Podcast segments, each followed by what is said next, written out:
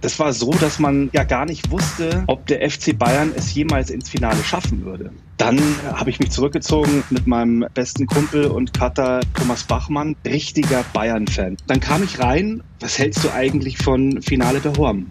Das passt. Da waren noch viele Stufen zu gehen. Ja, wir waren natürlich alle geil auf diesen Tag. Wir haben alle gehofft, dass das Sahnehäubchen entstehen würde. Was bei mir tatsächlich jetzt nach zehn Jahren auch immer noch markant nachwirkt, ist wirklich der Satz von Uli Hoeneß, der mich zu der Zeit natürlich auch sehr verletzt hat. Ich hatte in, diese, in diesem Jahr, glaube ich, 50 Pflichtspieltore, in der Champions League 12. Ich glaube, das hat noch nie ein Deutscher geschafft. Und dann hat der Uli Hoeneß eben danach im Interview gesagt, dass ich ein guter Stürmer bin, aber kein sehr guter. War für mich sehr, sehr ähm, schwer zu verstehen und akzeptieren. Wie man aus diesen Worten von Mario Gomez herauslesen kann, am 19. Mai 2012 haftet ein Trauma. Für die Spieler, die damals auf dem Platz standen, aber auch für Millionen deutscher Fußballfans. Der 19. Mai war der Tag des Finale da Horm. Der FC Bayern München steht im Endspiel der Champions League gegen den FC Chelsea und das im eigenen Stadion. Ein kleines Wunder. Fast auf den Tag genau zehn Jahre liegt dieses Schicksalsspiel nun schon zurück und ich habe mich aufgemacht, mit Zeitzeugen, Beteiligten und Spielern noch einmal zurückzublicken. Traumabewältigung sozusagen. Ich bin Sven Froberg, Medienmanager und damals Chef im RAN-Team des übertragenen Senders Sat1. Und das hier ist Tage für die Ewigkeit, die Bayern und das Finale der Horm.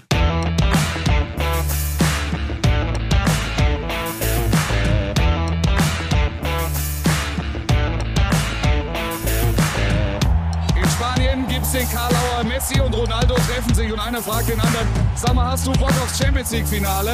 Und der andere sagt, ja klar, gucken wir bei dir oder bei mir. Es ist das größte Sportereignis in dieser Stadt seit dem EM-Finale 1988. Nicht mehr, nicht weniger.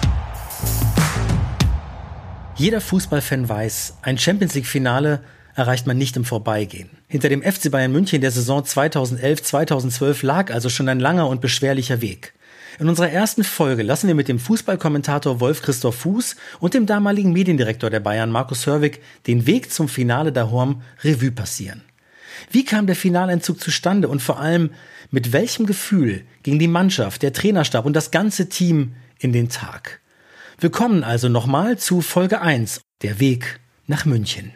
Sehr schön. Ähm, vielen Dank für den Besuch. Wolf Christoph Fuß, der Seite 1 Kommentator am gerne. 19. Mai 2012 vom Finale der Horn ja. Markus Hörwig, damals Mediendirektor beim FC Bayern München. Schön, dass ihr da seid. Danke. Ich freue mich wirklich sehr. Wolfi, wir starten mit dir. Es ja. ist ja immer so, dass ein Finale eine Vorgeschichte hat. Ich finde, die Vorgeschichte zu Wolf Christoph Fuß beginnt für mich ehrlich gesagt an einem Meeting am Flughafen in München, an dem du nicht teilgenommen hast. Das, war das ist immer gut. Das ist das schon mal gut. Meine Lieblingsmeetings. Insofern, nur dass wir damit einmal, dass wir das einmal äh, aufgearbeitet haben. Es war im Frühjahr 2009. Der damalige Geschäftsführer Guido Bolten bat mich zum Flughafen und sagte, Sven, wir müssen jetzt mal dringend darüber sprechen, wer soll das denn jetzt alles kommentieren, da die Champions League. Und der Johannes Bekerner sei da und der Olli Welk und die hätten auch ein paar Ideen. Und ich gesagt, gut.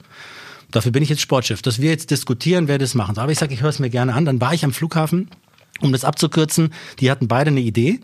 Der eine favorisierte einen ARD-Kommentator ähm, und der andere hatte noch irgendwie einen Favoriten aus seiner Zeit bei Liga Total, in dem Fall der Olli. Hab ziemlich, wen ist du denn? Was würdest du denn mal sagen? Naja, für mich ist das relativ klar. Ich würde gerne den Wolf Christoph Fuß nehmen. Wer ist denn das?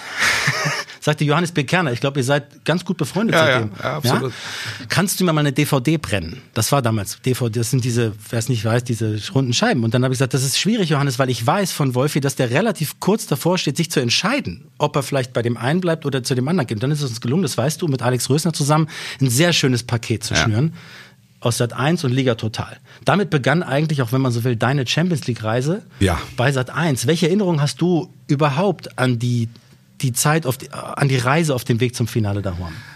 Also, ähm, also wenn ich jetzt wirklich 2009 starte und ich kann mich sehr gut dran erinnern, als wir irgendwie in Ismaning in einem Café saßen, dann auch mit Alex Rösner. Ähm, ich, ich wusste, was ich kann, aber ähm, ich konnte schon nachvollziehen, dass es ein relativ mutiger Schritt ist, von einem großen werbefinanzierten Sender zu sagen, okay, wir geben das jetzt äh, dem Jungen. Also ich hatte vorher schon Champions League kommentiert und ich hatte ja, genau. auch schon im Free TV kommentiert und auch so für Sat 1 und ich wusste, äh, was ich konnte, aber ich spürte dann auch plötzlich die, die Verantwortung und hatte ja nur wahrhaftig drei Jahre Zeit, mich auf dieses Finale da Horm und das war ja dann auch mein großes Finale und das steht ja äh, im Subtext und ist ja praktisch eine Parallelgeschichte, dass dieses Finale da Horm 2012 auch das Ende der Champions League Rechte bei Sat 1 bedeutete. Also es war der größtmögliche und gigantischste Abschluss, den man sich überhaupt vorstellen konnte. Ja, und das, das war es auch für mich. Also es war eine, es war eine wilde Reise mit mit, mit coolen Spielen, viele Spiele dabei, auf die ich bis zum heutigen Tage angesprochen werde. Also natürlich auch aufs Finale der Horm, aber auch das Wunder von Mailand, was wir zusammen übertragen haben. Schalke äh, gewinnt mit 5 zu 2 bei Inter. Und wir verlieren die Champions League Rechte ans ZDF an dem Tag. Ja, ja, genau, Dadurch genau. Haben genau. wir, noch, haben wir glaube ich, nochmal zwei Wein mehr getrunken. Absolut, absolut. Aber das waren unver unvergessliche Ja, äh, Franz Abende. Beckenbauer hat abends in der Trattoria Gute Freunde kann niemand trennen gesungen bei, bei bestem Roten. Also das war und Sampdoria mit ähm, äh, mit Werder Bremen. Also es waren großartige Spiele. Die, die Bayern mit Louis van Gaal. Das erste Finale 2010, also das war ja die, die Fortsetzungsgeschichte quasi. Und über allem stand, am 19. Mai findet das Finale in München statt. Und da müssen wir dabei sein. Und es ist, glaube ich, die, die größte Erfahrung rund um ein einzelnes Fußballspiel, die ich jemals gemacht habe. Der Mediendirektor Markus Hörwig wusste, dass er auf jeden Fall dabei ist, nämlich schon deutlich früher. Es gab irgendwann ja die Entscheidung, dass dieses Finale nach München kommen würde. Welche Erinnerungen hast du daran und was hat das damals schon bei euch im Club ausgelöst, zu wissen, das kommt nach München und da können wir dabei sein? Ja, es war natürlich ein großes Ziel. Ja, als die Entscheidung kam, das Finale findet in München statt, da war das unheimlich weit weg. Wir wussten natürlich, wie weit dieser Weg ist. Und wir haben eigentlich den ganzen Weg bis ins Halbfinale eigentlich nie dran gedacht. Ja, du hattest abgespeiert, findet in München statt. Zum ersten Mal richtig dran gedacht haben wir nach dem gewonnenen Elfmeterschießen in Madrid. Bastian Schweinsteiger hat, glaube ich, den letzten Elfmeter geschossen, hat gewandelt. Wir sind noch auf dem Platz gewesen und da kam dir plötzlich in den Kopf, Mensch, wir sind im Finale. Mensch, und das Finale zu Hause. Ja, das Finale daheim. Äh, plötzlich zu wissen, äh, du gehst nirgendwo Fremdes hin. Jetzt hast du den Heimvorteil. Alles ist für dich vorbereitet. Ja, diese Champions League liegt ausgebreitet auf dem Tisch vor dir. Das war der erste Moment, wo wir gesagt haben: Jetzt sind wir eigentlich unschlagbar wenn du im Nachhinein dran denkst, vielleicht war das der Anfang vom Ende, ja. zum sagen, äh, dass, dass dieses, die, dieser besondere Reiz nicht mehr da war. Wir kannten alles in dem Stadion. Wir waren in der eigenen Kabine. Wir kannten jeden Ordner, der vor dem, in den zwei Stunden vor dem Finale rumstand. Jede Türklinke haben wir zigmal runtergedrückt.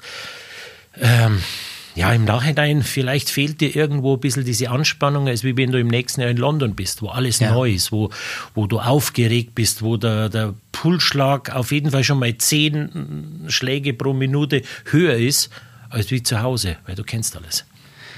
Die Saison der Bayern war nicht die beste Saison. Es war äh, eine Saison mit, mit, mit ganz viel ähm, Höhen und Tiefen. Und wenn wir jetzt nochmal einen Schritt zurück machen und uns die Entwicklung die Entstehung anschauen, die Gruppenphase war jetzt mit, ich sage jetzt mal mit Villarreal, Manchester City, City natürlich nicht vergleichbar mit dem heutigen und Neapel jetzt auch nicht die schlechteste. Ähm, hättest du für möglich gehalten, auch bei der Begleitung der, der, Mannschaft, auch dann durch die Bundesliga und die Champions League, dass das wirklich möglich wäre, so wie die Mannschaft in dem, im Jahr 2011, 2012 aufgestellt und, war und gespielt hat? Ich habe es für möglich gehalten, ja, weil ähm, also anders als es Markus jetzt beschrieben hat, habe ich, ähm, hab ich schon das Gefühl gehabt, dass dieses Finale eine unglaubliche Strahlkraft hat. Also ein großer Magnetismus. Auch wo du sagst, komm, wenn wir nicht Meister werden, ist wurscht. Wir haben das Finale daheim. Wenn wir nicht Pokalsieger werden, ist egal. Wir haben dieses, wir haben dieses Finale daheim. Ähm, und was du die komplette Saison über gespürt hast, war, das kann man sich heute gar nicht mehr so vorstellen, aber die Bayern mussten auch für nationale Erfolge unglaublich viel tun.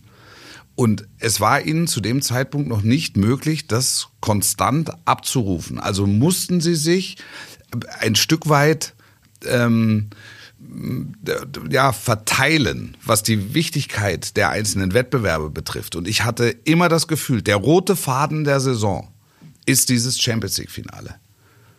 Markus? Nee, ich bleib dabei. Okay. Das Finale war, war weit weg, weil mhm. du weißt, im Laufe einer Champions League-Saison, es hängt so viel am, am, am seidenen mhm. Faden. In den 70er Jahren, ja, als wir äh, Europapokalsieger, du hattest eine Elfmeterschießen in Adwiderberg, in Schweden ja. bist du zurückgelegen und gewinnst es plötzlich, ohne zu wissen warum. Es gibt in jeder Champions League-Saison ein, zwei Klippen, wo du sagst, wenn du jetzt ein kleines Stück Pech hast, dann bist du raus aus dem Wettbewerb. Also das Elfmeterschießen ja. in, in, ja, in, Madrid, in Madrid da, da, war ja das aus, also wäre jetzt nicht total überraschend gewesen. Elfmeterschießen verlierst du schon mal. Absolut. Und bleiben wir in Madrid kurz. Ähm, ähm, die erste Viertelstunde war für uns alle ganz klar, da ist schon zur Halbzeit vielleicht schon der Deckel drauf. Und dann aber haben wir etwas gesehen, Markus, und das bestätigt wieder ein bisschen das, was du sagst. Da ist eben dann doch eine Substanz in der Mannschaft gewesen, die in der Lage war, diesen Rückstand und dieses förmliche Überrollen wegzustecken und im Spiel zu bleiben. Wie ist es dir in Madrid gegangen?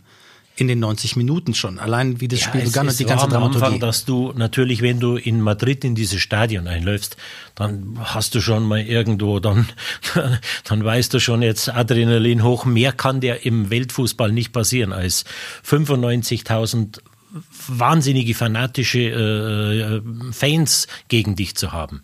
Daran kannst du wachsen, daran kannst du aber auch kaputt gehen. Und unsere Mannschaft ist am Anfang daran kaputt gegangen, bis sie sich irgendwo gefangen hat. Und das ist das Zeichen der Größe, der Stärke, vielleicht des Mir san mir einer Mannschaft, ähm, dass du dann rausgehst und sagst, wir fangen uns wieder.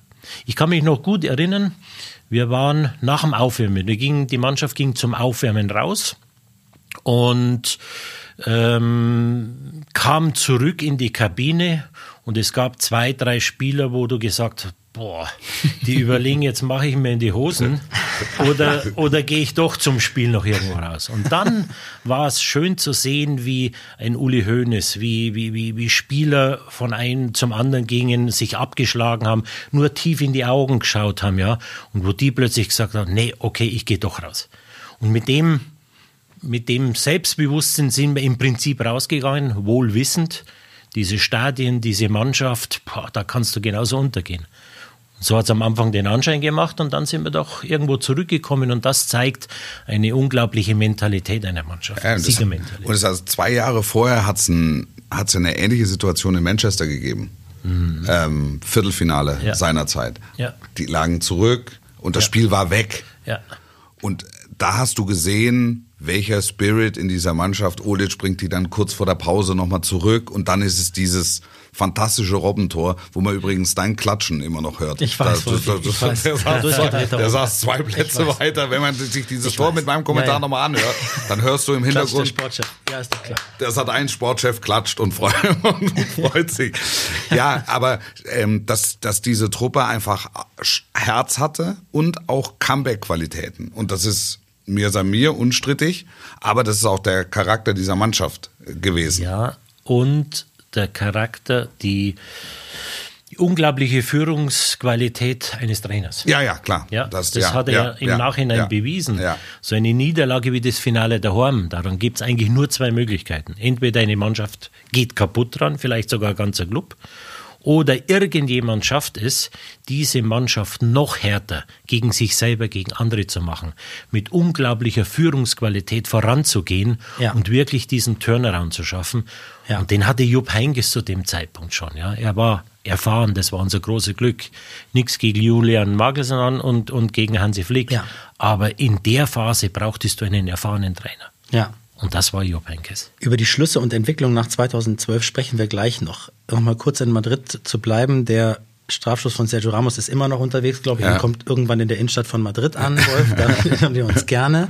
Ja. Ähm, und dann, und da habe ich jetzt auch immer wieder auch die Bilder noch in Erinnerung, Markus, war das für euch ein absoluter emotionaler Höhepunkt. Ich vermute auch für dich und für euch, weil du gesagt hast, bis dahin okay, das glauben wir jetzt mal so, mhm, mhm. haben wir das eigentlich nie in Betracht gezogen und plötzlich ist es so.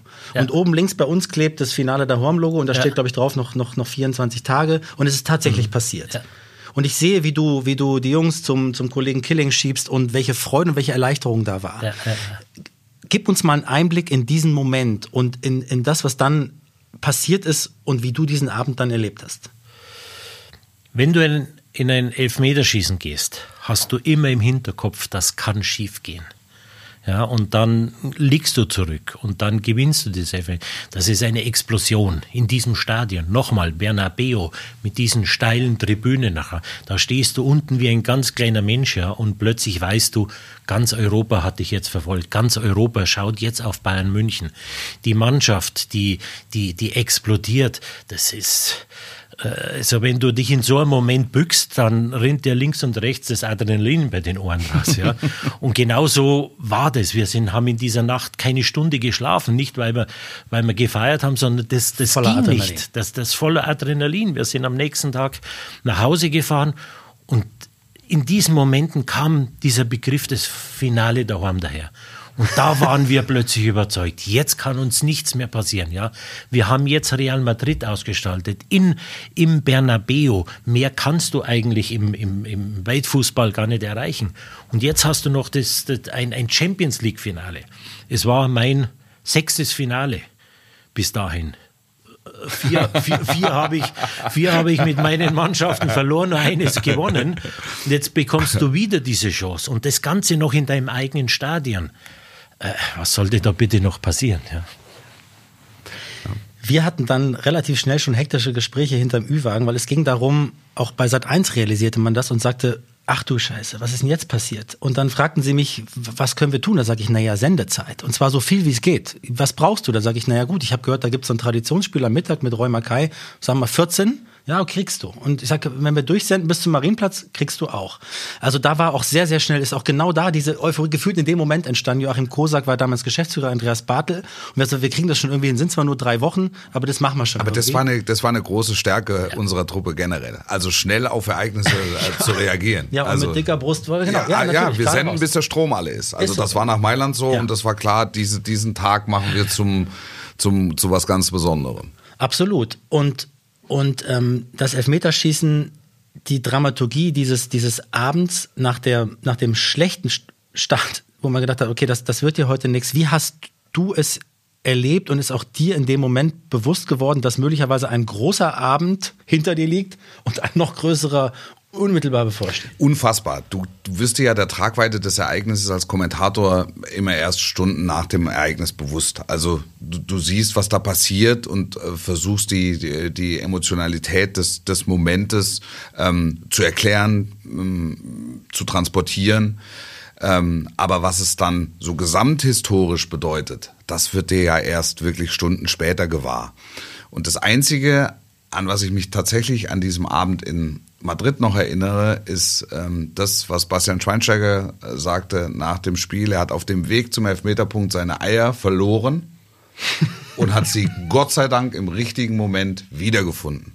Und das beschreibt eigentlich ganz, ganz gut die Gesamtgemengelage rund um den Club und ähm, eben auch bei uns als übertragenem Sender. Also atemlose Spannung, der absolute Klimax liegt hinter uns und ein, ein, eine neue Steigerungsform, nennen wir ihn den Ejakulativ, liegt vor uns mit diesem Finale daheim. Und das versuchst du rhetorisch umzusetzen als, als Kommentator. Aber was es dann wirklich bedeutet, was es wirklich an Strahlkraft bedeutet, das ist mir ja erst gewahr geworden, wirklich als der Tag kam und ich diese, der Tag des Finals kam und ich diese Stadt, in der ich zu dem Zeitpunkt 15 Jahre lebte, ähm, gesehen habe, wie ich sie noch nie zuvor gesehen habe.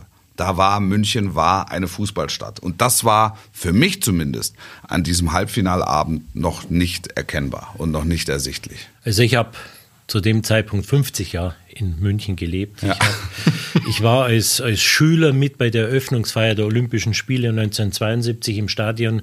Ich war beim WM-Finale 1974 dabei. Aber es ist überhaupt kein Vergleich was an, mit dem, was an diesem Tag passierte. Diese Stadt stand unter Strom und sie stand in den Startlöchern, um abends um 22.20 Uhr zu explodieren. Ja. Das wäre eine Explosion geworden. So etwas hätte es in Deutschland noch nie gegeben. Ja, und alle haben darauf gewartet. Diese Euphorie, die entstanden ist und die natürlich nach schlafloser Nacht in Madrid bei dir und bei euch im Club natürlich erstmal mit unfassbarer Arbeit dann ja auch folgte. Du musstest das mit deinem Team handeln. Äh, wahrscheinlich nie wieder dagewesene Anfragen, Abstimmungsprozesse. Natürlich habt ihr schon die Vorarbeit geleistet, weil man wusste, das Finale kommt. Es wird also vorher schon unzählige Abstimmungen gegeben haben. Jetzt nochmal das eigene Team sozusagen ins Finale zu begleiten diese Euphorie, von der du sprichst, diese, diese noch nie dagewesene Euphorie in der Stadt, im Club und bei allen Beteiligten, hat das auch dazu geführt, dass dann trotzdem im Unterbewusstsein eine besondere Drucksituation entstanden ist? Nein, ich glaube nicht, denn wir hatten ja im Prinzip das ganze Jahr vorher, also das Organisationsteam, das ganze Jahr vorher schon mit der UEFA dieses Finale vorbereitet. Wir haben alles durchgespielt, was machen wir wo. Nur es war immer so neutral. Ja, du organisierst ein Finale. Aber du hast es, wie ich zuerst schon gesagt habe, nie daran gedacht, dass du selber in diesem Finale bist. Dann, als wir aus Madrid nach Hause geflogen haben, haben wir gesagt, es wird alles viel leichter. Du musst keine Reise organisieren. Du musst dich nicht darum kümmern, wie du 20, 30.000 Menschen in einen Finalort bekommst, sondern es ist alles zu Hause. Absolut. Und du kennst alles. Du kannst in deinem, auf deinem eigenen Trainingsgelände kannst du trainieren. Du weißt jede Massagebank, die du den letzten zwei Tagen vor, vor dem Finale hast, die kennst du, weil es ist deine eigene. Du gehst in das Stadion stimmt. rein. Ja? stimmt ja. Und, also halbe Tage gemacht. Ja, natürlich. Es, es, ja, es Aber war natürlich eine totale die, Entlastung auf der anderen Seite. Absolut. Ja, ja. Der ganze Verein konnte sich nur ja. auf dieses Finale konzentrieren. Stell dir mal vor, du bist als Verein, spielst jetzt wie im nächsten Jahr in London. Dann weißt du, du musst 30.000 Leute darüber. Das geht los mit Flugzeugen. Wo kriegst du Hotels her? Das heißt, der ganze Verein ist abgelenkt. Und in dieser Geschichte hatten wir uns alle konzentriert. Jeder hat nur seine normale Arbeit getan, weil alles, es war wie ein Heimspiel, wie ein Heimspiel gegen Arminia Bielefeld. Und wir konnten uns nur auf das Spiel, auf diese 90 Minuten und auf unsere Mannschaft konzentrieren. Und selbst der haben wir immer wieder gesagt, Jungs, ruhig, ruhig. Es ist ein Heimspiel, das wir jetzt haben. Vielleicht war das der Fehler. Vielleicht hat uns wie im nächsten Jahr dann, sagen wir, diese innere Anspannung, dieses, dieses Unbekannte, das, das Feuer in dir, das das Adrenalin fließen lässt und sagt, Mensch, was ist hier los? Ja, vielleicht braucht man das. Ich weiß es nicht. Das hat ja ansonsten, glaube ich, bislang noch nie jemand geschafft, bis dahin äh, im eigenen Stadion ein Finale zu schaffen. Und so kam es, wie es kommen musste. Das Finale der Champions League gegen den FC Chelsea. Zu Hause vor eigenem Publikum, vor den eigenen Fans, die gesamte Südkurve vereint hinter sich. Das konnte doch gar nicht schiefgehen. Oder doch? In der nächsten Folge, Tage für die Ewigkeit, die Bayern und das Finale Horm, treffen wir den Bayern-Reporter der Bild Christian Falk und analysieren mit ihm gemeinsam den Zustand einer Mannschaft, die er in der Saison wie kaum ein Zweiter begleitet hat. In Folge 2 also der Bayern Insider. Ich bin Sven Froberg. Danke fürs Zuhören.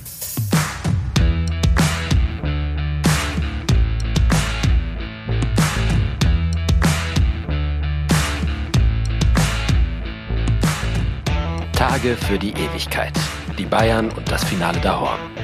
Eine sporthistorische Podcast-Miniserie von und mit Host Sven Froberg. Zu Gast in Folge 1 Wolf Christoph Fuß und Markus Hörwig. Mit O-Tönen von Oliver Driemel, Jörg Dahlmann und Mario Gomez. Sounddesign Schnitt Jonas Mantei von Graz Studios Berlin. Produziert von Tristan Lehmann. Vielen Dank an das Sat1 RAN-Team und Sportchef Alex Rösner für die Bereitstellung der Originalkommentare vom Spieltag. Tage für die Ewigkeit, die Bayern und das Finale der Horm ist eine Produktion der Panther Sounds.